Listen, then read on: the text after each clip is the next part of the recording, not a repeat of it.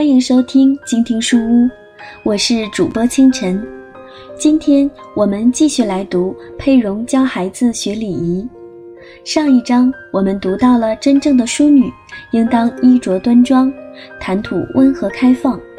今天我们继续来读淑女需要培养的其他品格。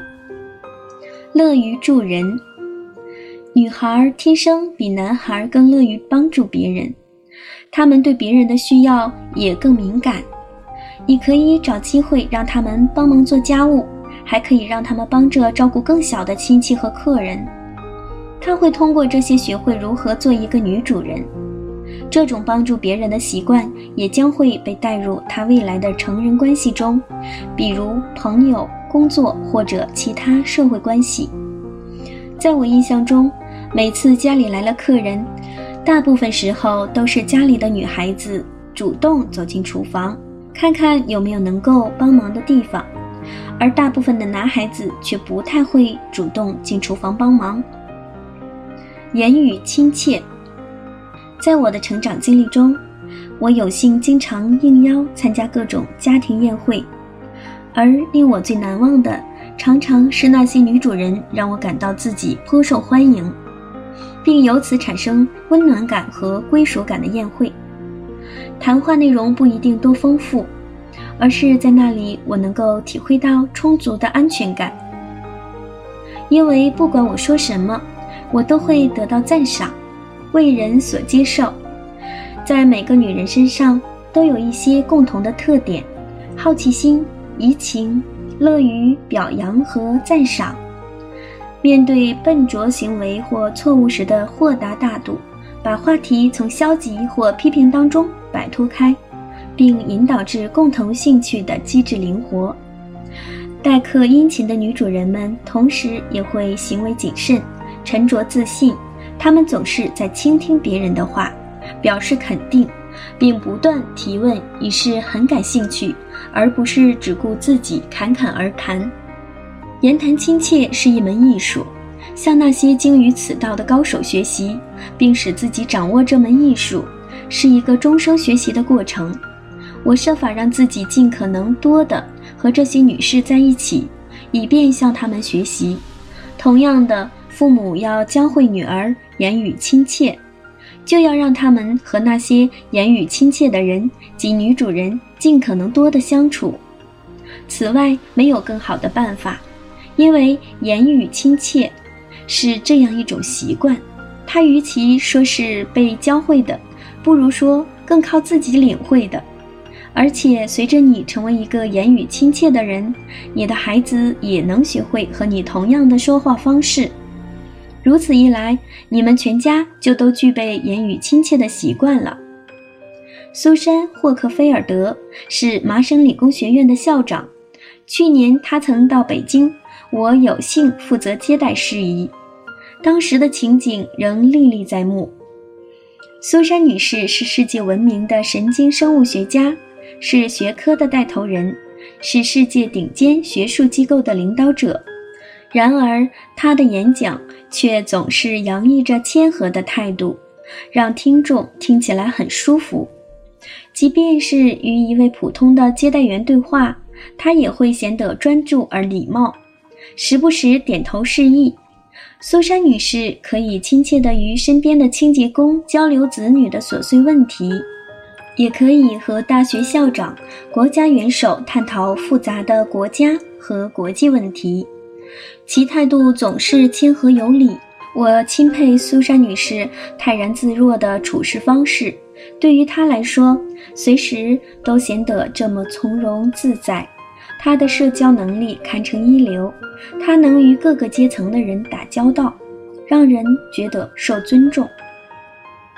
善待弱者和儿童，每个女人内心都有着母性的一面，尤其当她与弱者和儿童相处的时候，这种天性通过让我们的女儿接触周围那些她有能力帮助的人的需要。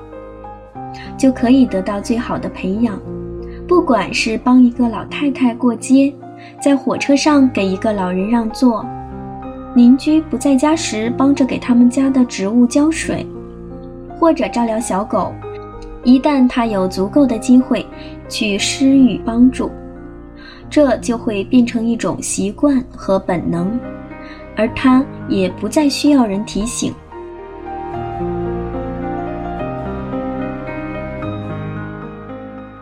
说话算数，有一句老话说得好：“言多必失。”跟男孩比起来，女孩天生更爱闲聊，因为女人更善于联络。但话说的太多以后，也就不那么容易记住。想要说话算数，就更难了。我尽量随身带着我的 PDA，或一个记事本，这样无论什么时候，我做出承诺，就把它写下来，提醒自己要说话算数。当一个淑女以说话算数而闻名时，她说的话就比那些信口开河的人更有分量。除了提醒我们的孩子要说话算数之外，我们也要为他们树立起说话算数的榜样，这是非常重要的。记得有一次，朋友带着两个女儿来看望我和家人，之后我就带着两个小姑娘去逛玩具店。到了玩具店，其中一个女孩看见了一双漂亮的芭比娃娃鞋，她一下子就喜欢上了那双鞋。站在那儿盯着看了好长时间，当时我身上没带多少钱，便向女孩保证说，下次来这家店时，一定给她买那双鞋。可是后来我就忘了这件事。后来好几次我见到这位小姑娘，都发现她脸上带着失望的神情。我很疑惑，就去问她，她提起上次我答应给她买鞋子的事。说我承诺过下次见面时送给她，我随口的一句话，却让小姑娘念念不忘。之后，女孩每次与我见面，心里的失望就会多加一分。想想我的遗忘，对小女孩真是伤害不小。这个小女孩也让我学到了一课：一定要说话算数。好客，好客是一种生活方式。它让我们胸怀更宽广，从时不时的招待个别客人，到有规律的招待大群朋友。不同的人有不同的天分，不过总的来说，这是一种可以培养出来的习惯。我是在经常召开派对、招待访客的环境里成长起来的。我对于如何做好后勤工作非常娴熟，却不擅长做一个好的女主人。直到后来，我才意识到自己把重点放错了地方。以前得知有客人来，我总是忧心忡忡，我不断的计划安排每个细节。而现在呢，我则把重点放在客人身上。我要确保自己在注意着他们，参与到他们的交谈中，让他们感到自己很受欢迎，而不是老想着食物是否足够，准备的是否精致。桌子是否擦干净了，或者餐后碗碟是否清洗了？有一次，我们全家去拜访朋友，吃完饭后，我主动提出要帮助主人收拾碗碟，但主人却摆手拒绝了这个提议，而是要我们坐下来聊天。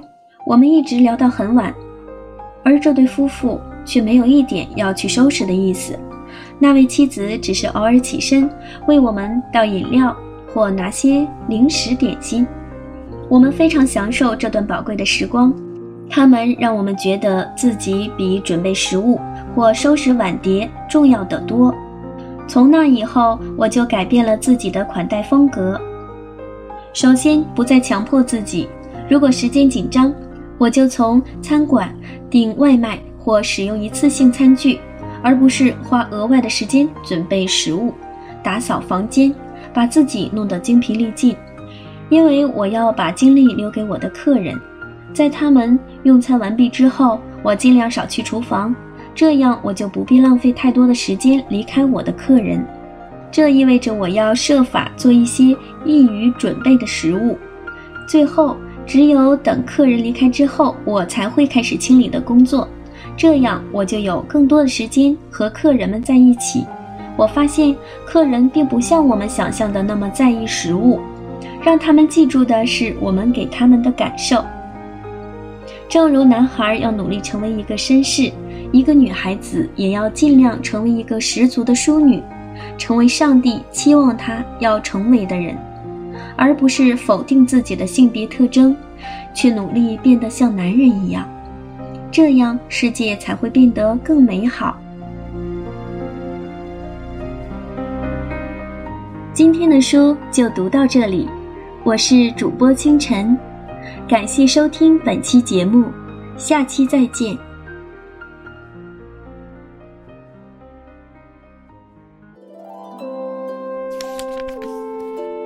书是我们了解世界的方法，也是我们每天最好的娱乐。每读一本书都是一次修行。静听书屋，陪你在每一段向往阅读的路上。